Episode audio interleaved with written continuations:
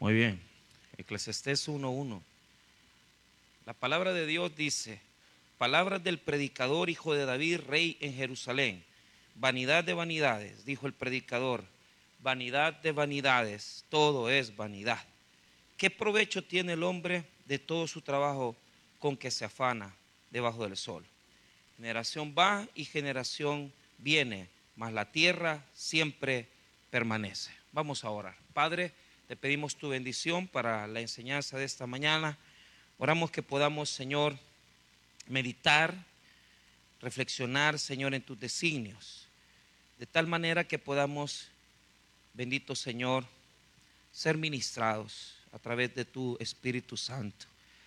Si alguno de los que están presentes no tuviera a Cristo en su corazón, oramos, Señor, que le ministres, que le toques a través de tu palabra. Oramos por los que estamos decaídos, experimentando alguna prueba, alguna necesidad. Te pedimos, bendito Dios, que nos ayudes, que nos fortalezcas. En el nombre de Jesús. Amén y amén. Pueden tomar asiento. El título del mensaje es La vida vacía, la vida vacía. Eh, en el Antiguo Testamento hay, hay, una, hay, hay una teología. La teología es la teología de la retribución. La teología de la retribución es un aspecto que, aunque nosotros vivimos en un siglo más adelante, en el siglo XXI, a pesar de eso, no hemos cambiado mucho ese concepto de la retribución, porque el Antiguo Testamento en una parte enseña que a la persona buena Dios la premia y a la persona mala Dios la castiga. Eso no es tan certero. Lo que la Biblia nos enseña es que al bueno, al justo, Incluso el Nuevo Testamento tiene una enseñanza muy radical con respecto al dolor y al sufrimiento. Y es el hecho de que si seguimos a Jesús, nuestra vida no va a ser tan diferente a la de Él. En el mismo Evangelio de Lucas, Simón de Sirene sigue a Jesús tomando parte de la cruz es el patíbulo, ¿verdad? Le ayudó a Jesús a cargar su cruz. Pero dice que le seguía y la forma en que lo seguía era como siguiendo un ejemplo de él. Entonces, el discípulo, el creyente tiene que entender que a través de nuestra vida cristiana vamos a experimentar el sufrimiento y que el sufrimiento muchas veces va a venir incluso por hacer acciones de justicia. Y eso muchas veces traerá dolor y traerá sufrimiento a nuestra vida, a pesar que estamos haciendo lo justo, porque si estamos siguiendo a Jesús, no podemos seguir una suerte diferente a la de nuestro Señor. Nuestra suerte es la misma. Padecemos, sufrimos injustamente, nos acusan, eh, pasamos cosas difíciles. Los niños que están en el hospital Bloom están enfermos y uno se, se pregunta, bueno, ¿Por qué estos niños sufren? ¿Por qué? Porque desde que el pecado entró en el escenario de la humanidad, jamás, jamás, nunca va a faltar un inocente que sufra. Siempre va a haber gente inocente sufriendo. Siempre va a haber una persona que va a sufrir sin ser merecido. ¿Cuánta gente sufre inmerecidamente por cosas más absurdas como por un adulterio, una infidelidad, poner a llorar a unos hijos, poner a llorar a una familia, por nuestras desobediencias. Eso es lo más absurdo que puede haber, pero, pero habemos personas que nos gusta hacer sufrir a los otros. Entonces, no seguimos una suerte diferente que la de Jesús. Padecemos, sufrimos necesidades. Y la Biblia enseña en el Nuevo Testamento que eso es parte de nuestro día a día, es parte de nuestra vivir. Es decir, si usted está en esta mañana y, no le han pegado una patada en esta semana, eh, eh, eh, por cualquier razón, porque, porque usted estuvo en una familia, porque fue a votar, porque no fue a votar, porque trabajó, porque los compañeros. Entonces, si usted no le ha pasado nada de eso, pues entonces no está viviendo. Porque la vida del el creyente siempre es esforzarse, pelear con cosas y luchar con problemas. Toda la vida es lo mismo. Yo me levanto el día lunes y siempre lo mismo. Ya los problemas de pago, ya las cosas que hay que hacer en la semana, ya hay que, arreglar esto, hay que arreglar lo otro. Y, si no, y si usted no ha peleado a las 8 de la mañana antes de ir a trabajar, entonces usted no está haciendo nada en su vida. Hay, hay gente vegetativa que como su vida es bien descansada, gente perezosa, que amanecen a las 10 de la mañana y no se han peleado con nadie, ni se han, ni, se han roto la fresa con nadie. Entonces esa gente es cobarde, esa gente ni debería de, ni, debería de tomarse el atrevimiento de decir yo soy cristiano. Porque a mí me enseñaron que si viene a las 8 de la mañana y yo no me he dado la fresa con alguien es porque realmente no estoy haciendo nada. Así me enseñaron a mí. Porque si usted está haciendo algo para la obra, si usted está haciendo algo para el reino, Satanás lo va a querer seguir. Pues. Satanás lo va a querer hacer pedazos. El enemigo lo va a querer poner siempre en una disyuntiva. Lo va a querer atacar, lo va a querer humillar. Siempre, hermano, si usted está haciendo la obra de Dios, siempre va a haber ataques del enemigo. No va a haber un día que no sufran ataques. Así que tenemos que acostumbrarnos. Pero ese es el Nuevo Testamento. Pero en el Antiguo Testamento, el bueno es bendecido, el malo es castigado. Y mucho tiempo Israel pensó así, hasta que se escribieron dos libros, el libro de Job y el libro de Eclesiastés. El libro de Job, eso se le llama, es, una teología escéptica. ¿Por qué? Porque, porque Job enseña que al bueno le puede ir mal. Y Eclesiastés enseña que la vida se puede volver una vida sin sabor. Eclesiastés es un libro que nos enseña a un personaje que podría, podría decirse, es un, un texto lógicamente poético, pero el problema del personaje de Eclesiastés es que éste no se alegra con nada. O sea, e, es una persona pesimista, es una persona que nada, nada lo ve positivo, ve el mundo y siente que todo está en crisis y, todo le pasa a él y él se siente mal, no tiene visión de futuro, eh, se deprime, eh, tiene la depresión de los jóvenes que, que, muchas veces tienen hoy los jóvenes, los jóvenes se deprimen, ¿y qué te pasa? Ay, es que ando bipolar, dicen. Ah, mira, a mí esas cosas, a mí me enseñaron, a mí me enseñaron que esas cosas no se llama bipolaridad, se llama cobardía. ¿Ah? O sea, yo crecí en los 90, en los 80, y, y, y, qué te pasa? ¿Vos no has venido a la iglesia? Es que he estado bipolar. Ah, vaya, está bipolar. Es que son frágiles. Cualquier cosa los, los, los inclina, cualquier cosa los conmueve, cualquier cosa los hace sentir mal. Ay, fulano no me habló. Ay, la mengana que habló mal de mí. Ay, que aquel que no me, no me llamó, no me mandó un WhatsApp. ¿Y? Pero hay mucha gente así, frágil. ¿va? Ahora, e, e, el escritor de Eclesiastés quiere presentarnos una vida así, una vida vacía, una vida sin sentido, una vida que no tiene el gusto. Y yo me pregunto, ¿cuántas personas en esta mañana la vida se les ha vuelto así? Se les ha vuelto una vida sin sabores, una vida sin, sin, tan, sin tanta alegría, una vida que no tiene resplandor, que no tiene brillantez, una vida que, que no tiene el gusto y, te forzás, trabajas, pero ¿qué es lo que sucede? No hay pasión en ti. No hay pasión en tu corazón, no hay deseo en tu corazón, no hay fuego en tu alma, no hay deseo en tu alma. Has, has comenzado a llevar una vida vacía, entonces, el título del mensaje tiene que ver con el final del mensaje.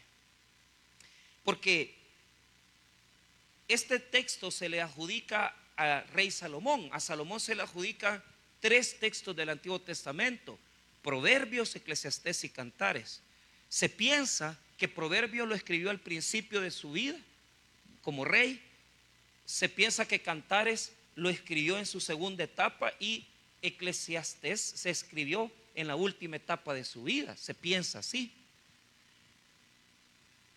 Pero lo que sucede es que en la antigüedad la gente le adjudicaba los libros a, los, los, a los personajes más prominentes, ¿verdad? Entonces ha suscitado la duda de que será Salomón este o no. Mira, es que el problema del de, este escritor, del predicador, porque ¿quién es el que escribe? Mira lo que dice, palabras del predicador en el verso 1.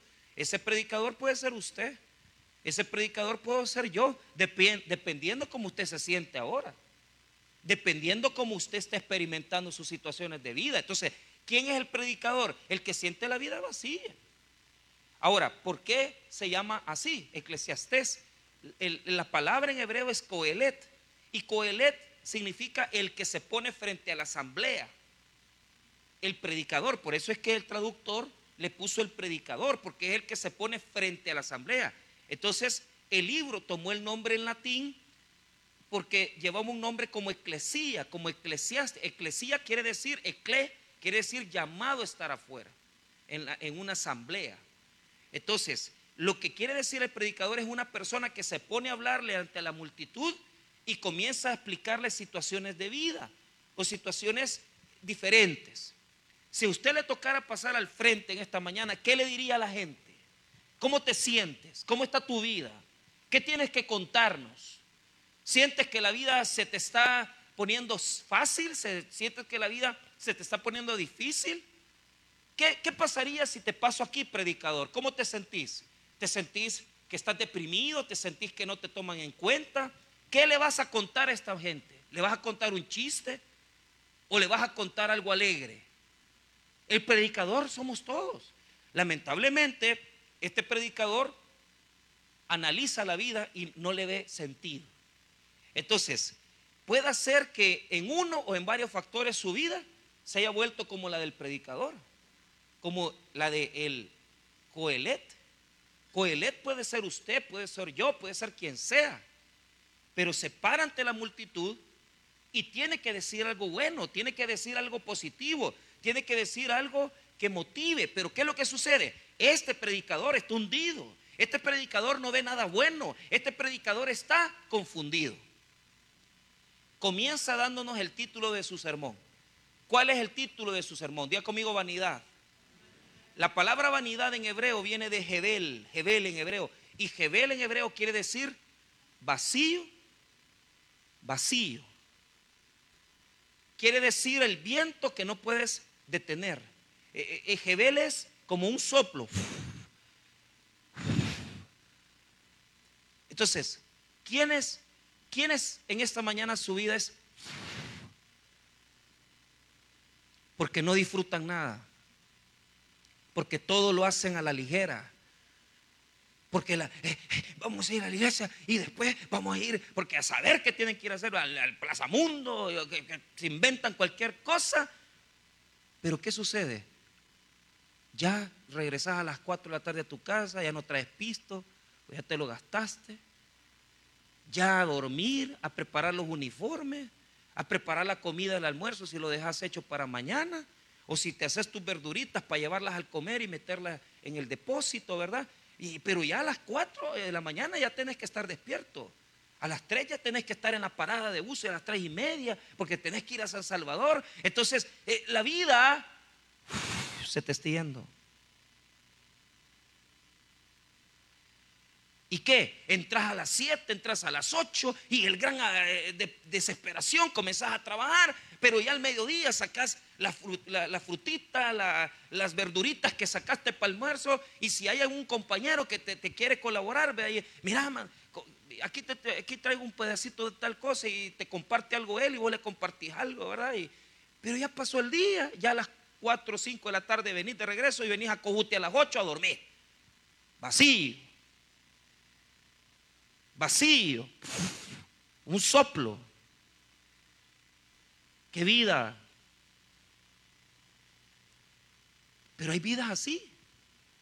Hay vidas que se están yendo, como el correr del agua. Ya, ya pasaron cinco años que viniste a la iglesia y la vida no te ha cambiado.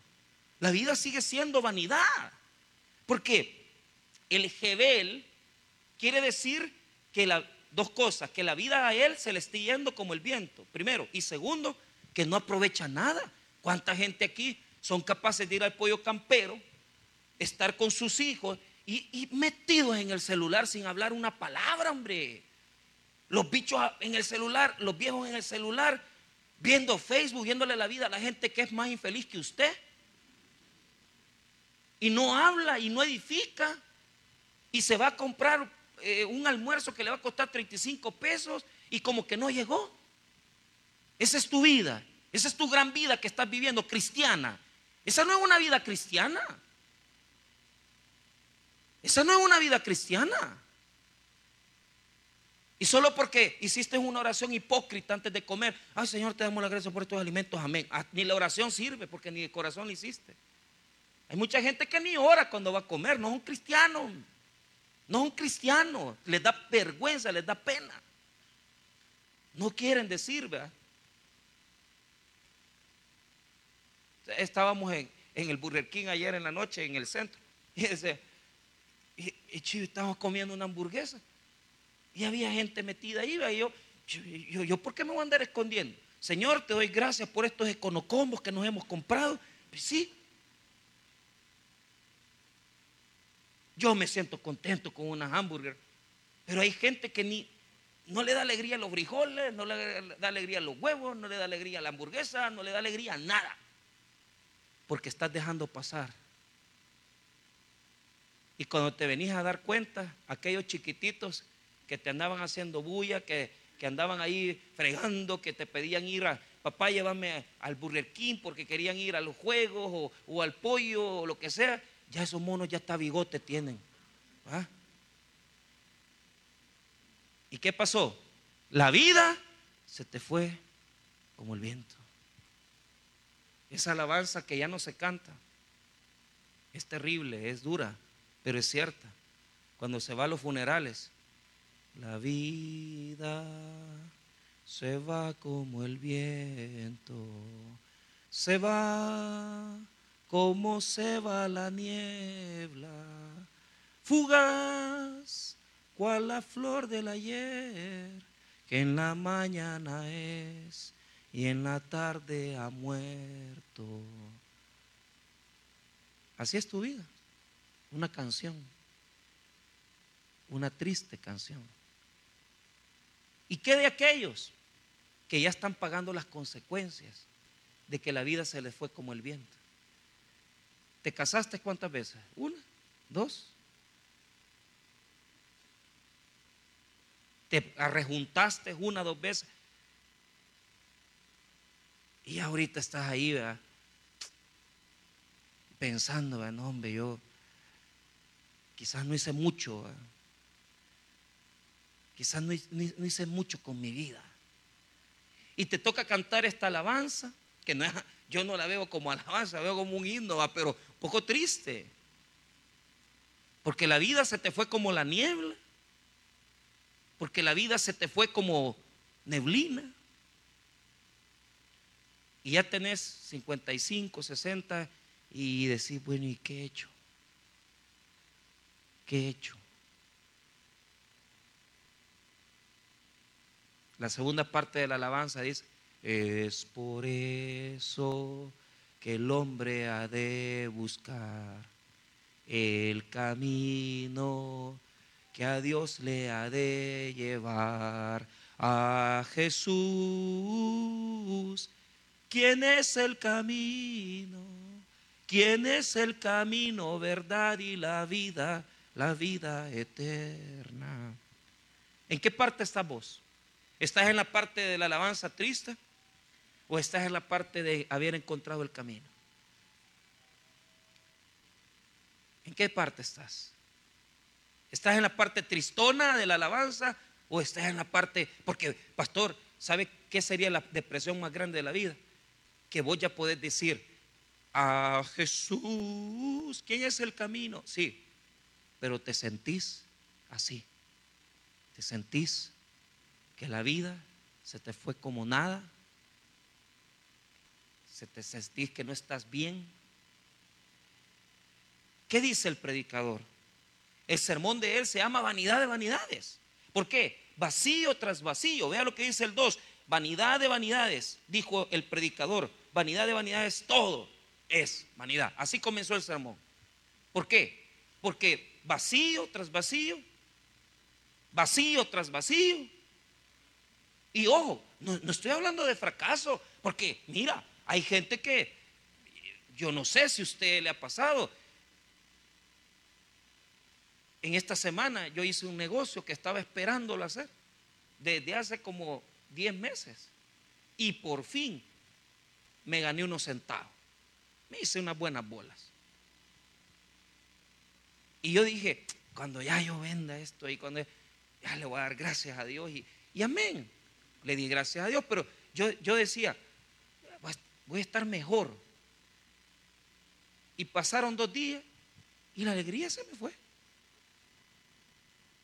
Ya estuvo. La, alegría de, ya hizo este negocio. Eh, bueno, la alegría de estrenar un carro. Usted lo saca de la agencia. Yo me acuerdo que el primer carro que yo estrené, no sé, como me, ayudó un hermano de la iglesia a comprarlo realmente. Entonces me dijo, pastor, me da el privilegio de, de poder sacárselo de aquí, de la... Sí, le digo, agarrarlo, le dije, él se montó, lo encendió, lo sacó hasta el parqueo. Vaya, hoy tome, pastor, el carro es suyo, me dijo. Va. Me subí al carro, lo arranqué, lo, eh, ya estuvo. Y llegamos a Usulután y los dos tristes de la gran jarana. 25 mil pesos. ya estuvo. Los que se casan, qué bonito cuando se casan. y están ahí, eh, acepto ¿Acepta usted como su legítima esposa? Sí, acepto. Y, y, en, la, boda el brindis, y nos cruzamos la copa, y vos aquí, va, y la novia preciosa, el, novio precioso, no el novio, no el novio feo. Y al siguiente día pasa la honeymoon. Bueno, que algunos ya se comieron la miel antes de la luna, ¿va? pero ni modo, así es. Hoy es la moda, ¿va? se comen la miel antes que la luna. Pero a los tres días ya, vieja, haceme un cafecito. Se acabó la honeymoon. ¿Eh? Hágame unos huevos. ¿Es que Pues ya, ya, tu, ya tu mujer, ya está en la casa. Y, con los mismos tres, y cuando ya veniste, ya te sirve los huevos. Híjole, qué feos están. ¿Y qué te toca? Comértelo, ¿va? porque como no, no me diste, no te diste cuenta que la vieja no sabe cocinar. ¿Ah? Porque ya está acabando la generación de las señoras que saben hacer tamales de tunco, con tunco, hueso de tunco. Eso ya se está acabando. Ya en 10 años ya no van a haber tamales, hermano. Ya se acabaron. Las que hacen crochet, ya se acabaron, ya no hay. Ya no hay. Hoy estas jovencitas no compran hamburguesa, va, compran pollo, pero Mire, hágame una, una sopita de frijoles blancos con hueso de tunco. Ay, Dios, papá, una sopa y te van a hacer. Una maruchán. Y si sos bendecido, tal vez alcanza a hacer sopa de frijoles, tal vez. Pero se te acabó. Se te acabó. ¿Qué? Ay, que el gran amor, que ya se acabó, men. Porque se te fue la vida. El, predicador dice vacío tras vacío vacío tras vacío. Entonces, primero nos va a dar un ejemplo en la naturaleza, porque puede hacer que podamos decir, no, pastor, las cosas pueden cambiar, sí, pero ahí en el versículo 4, porque vea lo que dice el 3 si quiere primero, ¿qué provecho tiene el hombre de todo su trabajo con que se afana debajo del sol? ¿Qué provecho? Cuando estás dejando ir la vida así, no, no mucho. Porque trabajas y trabajas. Entonces, primero nos da el título del sermón, vanidad. Después nos da la introducción. Y nos dice, ¿para qué estás trabajando? Pues? ¿Para qué estás trabajando? ¿Para qué trabajas? Ah, no, yo, yo estoy haciendo mis centavos, yo estoy ganando. Sí, sí, sí, pero, pero hay un problemita. Hay un problemita. Y es lo que nos va a decir el 4. Mire, generación va y generación viene, mas la tierra siempre permanece. ¿Qué es lo que está pasando? Las generaciones pasan y la tierra no cambia. Las generaciones pasan y la tierra no cambia. Esa es la primera idea que nos quiere presentar el predicador ahora, en la mañana. Ya, te ha pasado esto, mira. Yo crecí en la colonia Sacamil, en los primeros años de mi vida, hasta los, hasta los 7, 8 años. Y cuando yo llego ahí, que ya lo he hecho, me he, ido al parqueo a ver los edificios y yo, yo veo donde mis papás, yo me acuerdo donde mi mamá me ponía para ir a despedirme de mi papá. Y me dan ganas de chillar, me dan ganas de llorar. Porque yo digo, como quisiera volver a tener el pelo. Como, como quisiera volver a esa edad que uno dice, papá Dios, uno quiere que se repita. El edificio es el mismo. La construcción es la misma, no ha cambiado nada. Pero nosotros ya no somos iguales. Nosotros ya no somos iguales. Y veo a mis, papás ya están, ya tienen, ya, ya son adultos mayores, son adultos mayores los dos. Y yo digo, cuando ya no estén mis viejitos, ¿qué va a pasar? Va? Quizás ya no voy a poder ir a, la colonia a acordarme, porque me va a doler tanto. Ah. Pero ¿qué es lo que quiere presentarnos esto? Las, las cosas, la naturaleza, los lugares no cambian. Lo que cambia es uno. Generación va, generación viene. Pero la tierra no cambia. ¿Y qué es lo más duro? Lo más duro es cuando la gente se te va y ya no está. Pero ¿sabes cuál es el problema? Las cosas van a seguir siendo igual aunque vos no estés. Aunque vos no estés, las cosas van a seguir siendo igual. Y, los hijos llegan al cuarto de la mamá donde dormía la mamá. Y los hijos llegan a donde la señora dormía y, y se acuerdan, pero ya no está. ¿Por qué? Porque la vida solo es una. Si vas a hacer algo, tenés que hacerlo ya. No puedes pasar la vida solo viniendo al culto un domingo y viniendo, yo soy cristiano, tengo Biblia. Eso no es nada.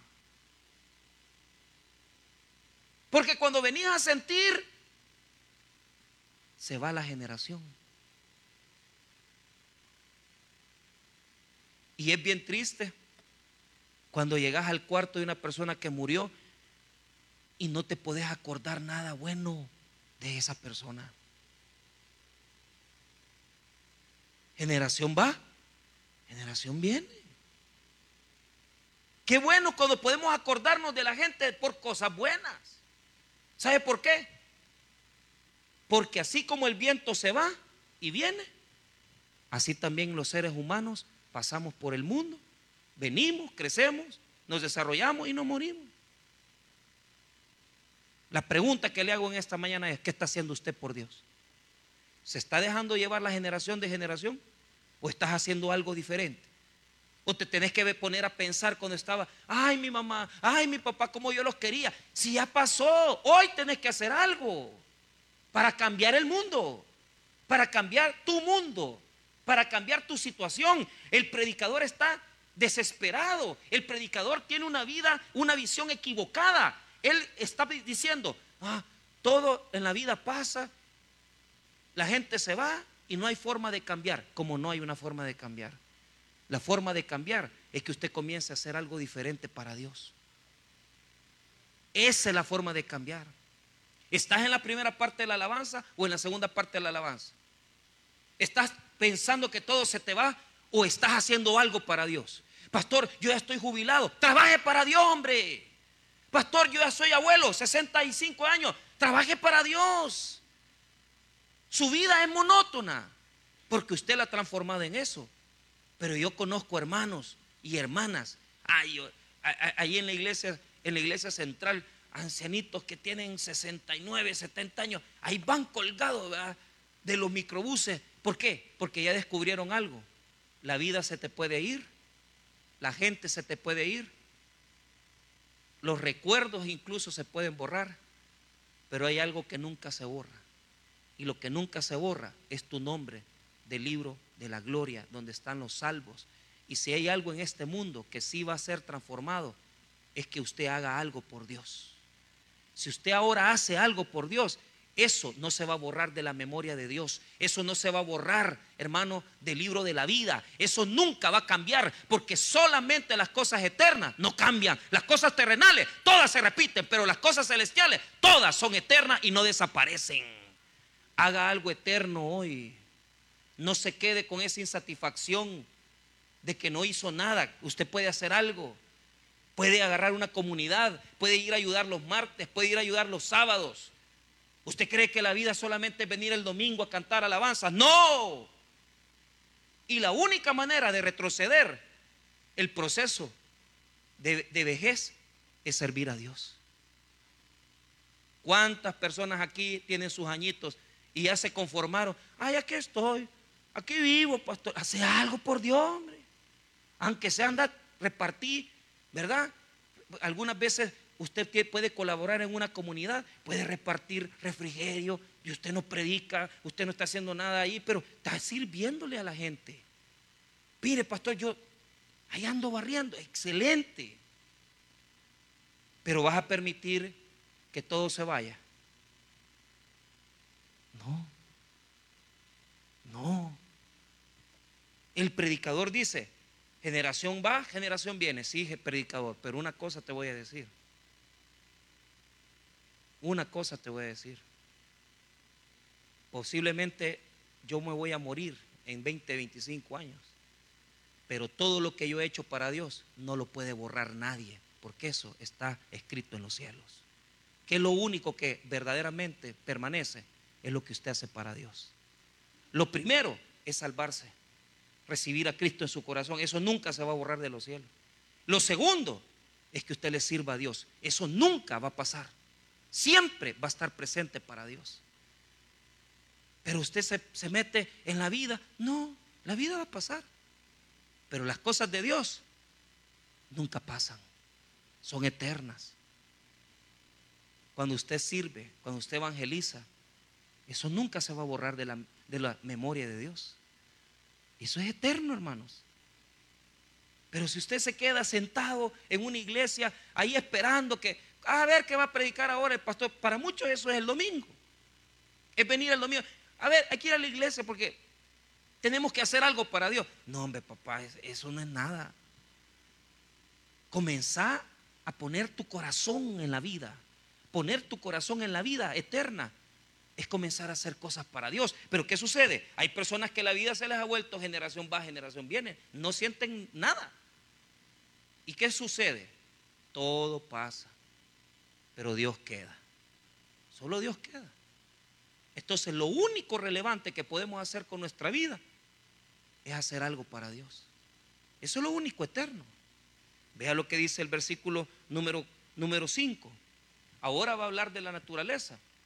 Muchos de nosotros parecemos como la naturaleza. Va a poner tres ejemplos. El sol, luego el viento y después los ríos. Va, mira lo que dice el versículo 5. Sale el sol y se pone el sol. Y se apresura a volver al lugar de donde se levanta. ¿Cómo vemos que el sol se levanta y amanece? ¿va?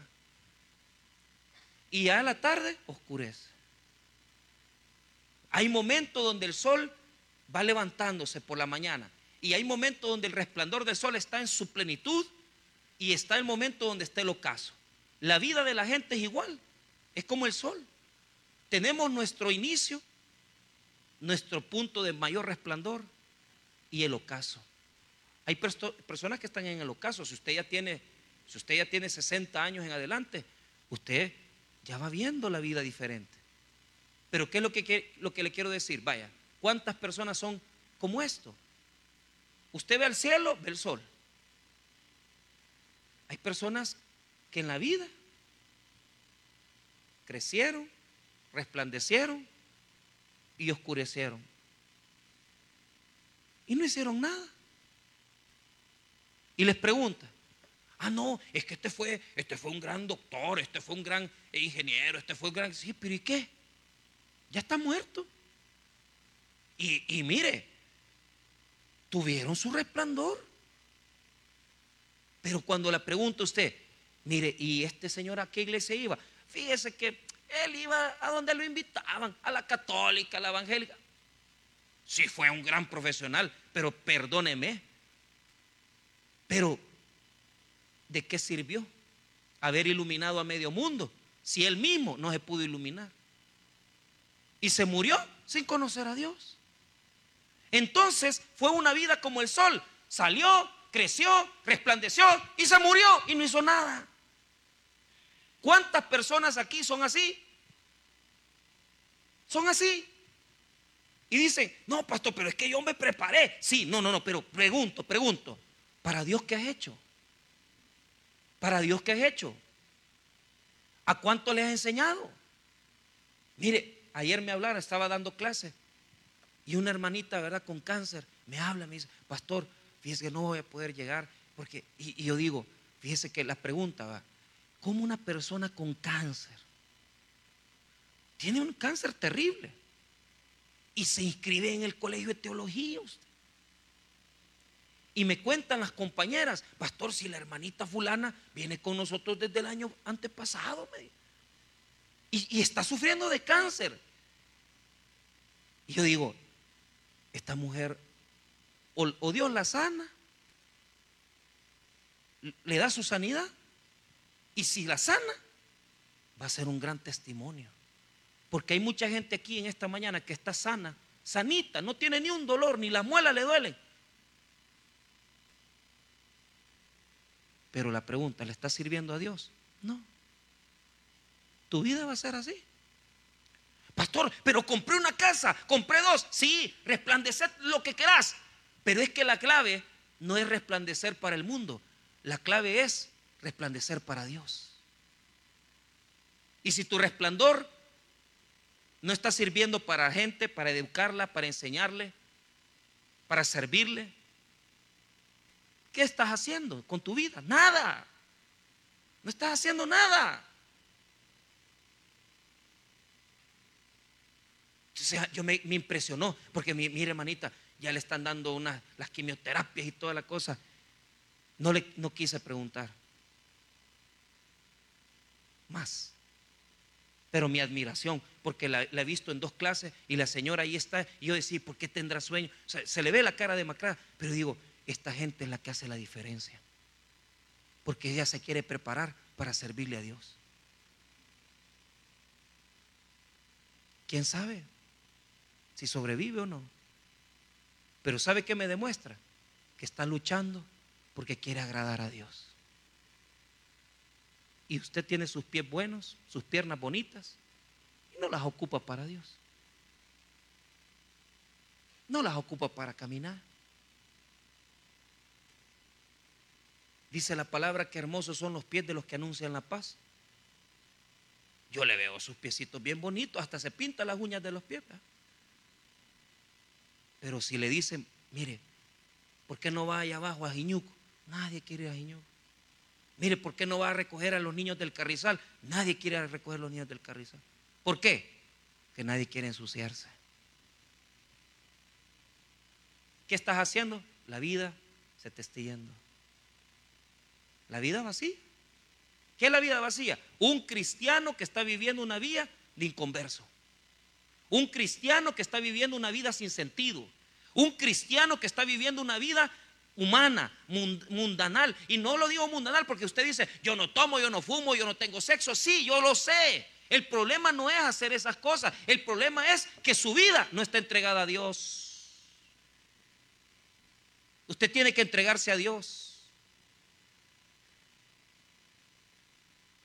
Viene a la iglesia, escucha los cultos, se pueden las alabanzas, sí, pero no estás haciendo nada. Allá están los ancianos, los del albergue, después del culto, ir a darles de comer, limpiarlos. ¿Por qué nadie hace eso? Porque estamos viviendo una vida vacía. Segundo ejemplo. Seis, el viento tira hacia el norte, hacia, hacia el sur y rodea al norte, va girando de continuo y va a sus giros vuelve el viento de nuevo. ¿Qué nota ahí? Dando vueltas. ¿Cuánta gente anda así? ¿Eh? Y bueno, mañana, y, y, en la noche, y aquí, y, calmate. ¿Y qué pasa con el viento? Sigue dando vueltas, no cambia nada. Usted, usted dice, mire, hace poco me, pasó, algo con un amigo. se, se metió en una infidelidad, un adulterio. Dios lo ha prosperado grandemente, le dio un negocio, le dio un gran negocio, le dio dinero.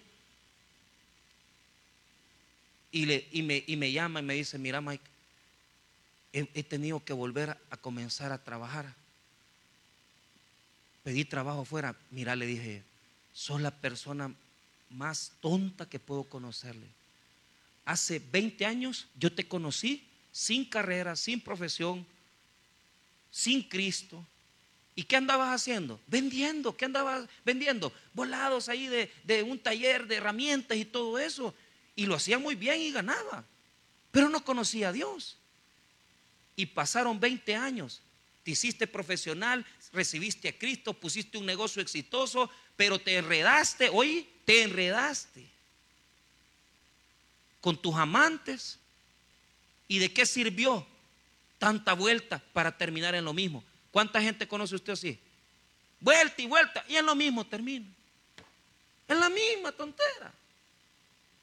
Ah, no, pero ah, voy a estudiar y voy a sacar la carrera y voy a aprender inglés y voy a aprender aquí. Así andan dando vueltas. ¿Y de qué sirve? Si lo más importante no lo han cambiado. ¿Sabes por qué? No quieren quitarse de su cabecita su mentalidad. Creen que con haciendo las cosas para las cosas del mundo, ahí van a triunfar. Mira, te voy a decir una cosa. Si querés que las cosas del mundo te triunfen, primero servirle a Dios con todo tu corazón. Si le servís al Señor, te va a bendecir en el mundo. Pero ¿cuánta gente no entiende? ¿Qué, ¿Qué, le pasó a mi amigo? Se enredó en las cosas del mundo. Porque los cristianos tenemos que entender que las cosas espirituales nos ayudan para cambiar las cosas del mundo. Pero si te enredas en el mundo y si el mundo te chupa y si el mundo te jala, ya perdiste la visión. No dejes de congregarte, no dejes de venir a la casa de Dios, no dejes de servir. El servicio a Dios y las cosas humanas te van a engrandecer, pero no las cosas independientes. Si te metes al mundo, te va a tragar. ¿Qué le pasó a mi amigo? Se metió en el mundo. ¿Y qué conoció ahí? Dos mujeres. Y mira cómo lo tiene, fracasado.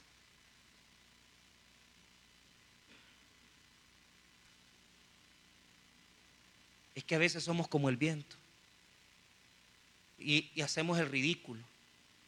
Vuelta y vuelta y vuelta y vuelta y no hiciste nada. Porque en las cosas de Dios no es de dar la vuelta. En las cosas de Dios es de caminar en el camino de Jesucristo.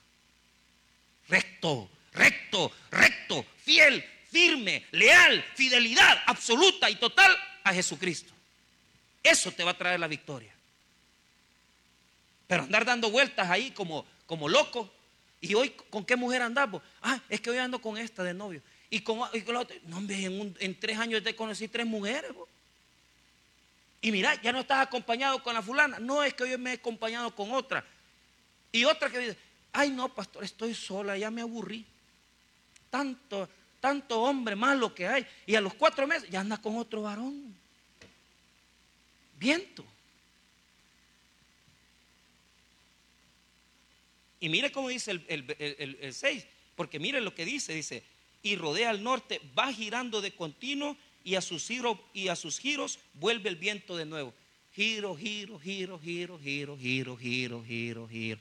Y mira, ¿cuánto tiempo tenés de estar ahí con esa mujer? Ah, como 10 años y nunca te has casado. No, giro, giro, giro, giro. No estás haciendo nada. Estás haciendo nada. Estás perdiendo el tiempo.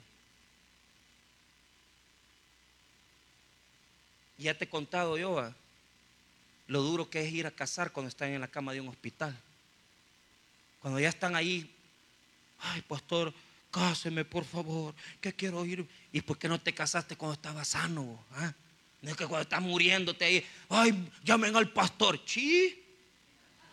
Ay, llame otra gente. Pues, es que, casate ahorita que podés, ordenate ya. No estés dando vuelta y vuelta. Y mire qué triste. Verso 7. Otros son como los ríos. Los ríos todos van al mar y el mar no se llega, no se llena al lugar de donde los ríos vinieron. Ahí vuelven para correr de nuevo. El ciclo del agua. El agua se evapora, sube, el agua cae en lluvia, se vuelven a llenar los ríos y el agua de los ríos va a los mares. ¿Qué ve usted en eso? Toda la vida se repite. ¿Cuánta gente? ¿Cuánta gente va por el segundo matrimonio, el tercer matrimonio, el mismo error?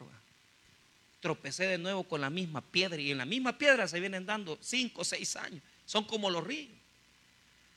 Entonces, el ejemplo es, nos pone el sol que está en el cielo, nos pone el viento que es invisible y nos pone las aguas que sí se pueden ver en la tierra. Pero ¿cuál es la característica de los tres?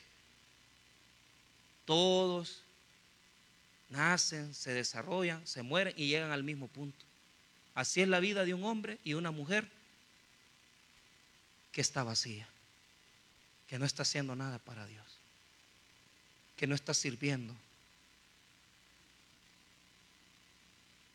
Algunos la vida se les volvió como río. Tuvieron hijos con la primera señora, tuvieron hijos con la segunda señora. Y ahora dicen, ah, pastor, ya no me voy a casar, ahí ha rejuntado a vivir. Y ya embarazó a la otra señora, ya tienes 54 años, estás teniendo hijos. ¿Cómo vas a crear ese cipote? O sea, que toda tu vida, vos, Abraham te deberían de decir, porque te tuviste hijos hasta para regalar. Usted sabe que mi abuelo tuvo 42 hijos. Mi bisabuelo, perdón. Venimos de una familia terrible, hermano. Pero ¿de qué sirve tener tanto hijo si no pudiste ser papá de uno? Y fíjese que ese, ese consejo se lo aprendí yo a un lustrador. Nosotros le decimos Hulk. Lustra en el tabernáculo y en, las, en, los, en el Isidro, aquí en San Salvador, en, los juzgados. Y él recibió a Cristo en la central. Pues llegó ahí uno, un señor abogado, un amigo mío, que solo lo humillaba. Este Hall decía, este Hall es un gran, este gran ignorante, analfabeta, decía, lo humillaba todo. Y él calladito, solo lustrando. Este Hulk, ¿de qué te sirve venir a la iglesia si no cambias? Mira, gran, gran. Y le decía, ¿verdad? Le decía que era, sos un gran pecador, pero que no sé qué. Y el abogado, porque el abogado, teología y conocía de leyes y licenciado. Este Hulk es ignorante. Pero un día estábamos ahí y nos poníamos a reír de lo que hablaban. Pero de repente Hulk le, dice al licenciado, y vos se enojó, lo sacó de cuadro, se enojó, le sacó el diablo. Y vos sos abogado y no tenés oficina, sos papá y tus hijos no te quieren, sos pastor, le digo, y no tenés iglesia, le digo, ¡ay, hermano! Hasta ahí llegó el orgullo del licenciado, así se fue, con la cola entre las patas. ¿Cuánto nos ha tocado la misma historia? Tuviste tres mujeres y no fuiste marido de una. Tuviste cinco hijos y no fuiste, no fuiste tata, pero ni de uno. Viviste en cuatro casas y no pudiste tener un hogar. Porque sos como, como el agua que repite el ciclo. Repite el ciclo. Entonces, Salomón termina diciéndonos, el ejemplo es la naturaleza, pero puede hacer que nosotros como humanos tengamos la costumbre del sol, del viento y del agua. Y termina diciendo en el verso número 8, todas las cosas son fatigosas más de lo que el hombre puede expresar. Nunca se sacia el ojo de ver, ni el oído de ver. ¿Por qué? Estamos, estamos toda la vida. El, hombre es como, como la naturaleza, lo mismo. Somos como el agua Somos como el viento y somos como el sol. ¿Por qué? No se cansa el hombre, mire, de lo que no se cansa, de el ojo de ver, ni el oído de oír. ¿Por qué? Nada nos satisface. Nada. Hay gente aquí que tres horas pasa en esta tontera usted. Tres. Dándole like a la Mara. No, hombre, papá, estás perdiendo la vida. Y ves, y ves, y ves. ¿Y qué sentís cuando te dormís? Ni, ni podés dormirte de estar. Ay, la foto aquel, la foto aquel. ¡Feliz cumpleaños! ¿Qué me importa mi vida? Si yo veo a la gente, felicidades. Estar poniendo ahí que. Hombre, hermano. Y perderte. Si en un día, mire, en un día pueden haber hasta 12 cumpleañeros. Yo no. Claro, felicidades. Mejor les hablo, hey, mira, que cuando nos vamos a echar una hamburguesa, un volado. Pero hay gente que dice, ¿por qué no me felicitaste? Porque no tengo tiempo para estar viendo la vida de la gente. Porque no me gusta estar en Instagram una hora, ni media hora, ni 20 minutos, ni 10 minutos. Me harta. No tengo tiempo. Pero la gente, come, come, come redes sociales, come, come, come, come, y nada lo satisface. ¿Y sabe qué hace el mundo? Le da más porquería a la gente. Porno en TikTok, porno en Facebook, porno en Instagram.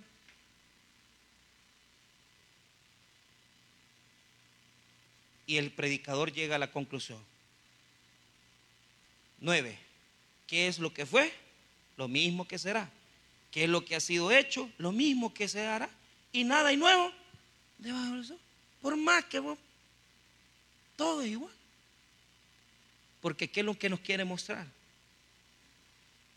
Mire el, 10. Hay algo de que se puede decir, he aquí esto es nuevo, ya fue en los siglos que nos han precedido. Ahí andan las bichas, dicen, este, mis hijas me dicen, este, este pantalón es pantalón de compra, dicen. Esos volados en los 70 estuvieron de moda. Ahí andaba mi, papá con, la disco fiber, que se crecía el pelo chirizo que tenían y los pantalones acampanados. Eso ya pasó de moda. Pero hoy es nueva moda. Nueva moda. Y ponen de moda lo que ya pasó de moda. Porque no hay nada nuevo. Porque el único que puede hacer cosas nuevas es Cristo. Por lo tanto, gloria a Dios, por lo tanto, mientras usted tenga la vida en esta tierra, usted no va a tener nada nuevo. Ponga sus ojos en Cristo. Cambie el ciclo de la vida, transfórmela. Ponga sus ojos en la eternidad, porque ¿cuál es la clave del texto? Todo lo que está debajo del sol, diga conmigo, todo lo que está debajo del sol. Todo lo que está debajo del sol es igual. Aburre, se repite, vuelve lo mismo todo.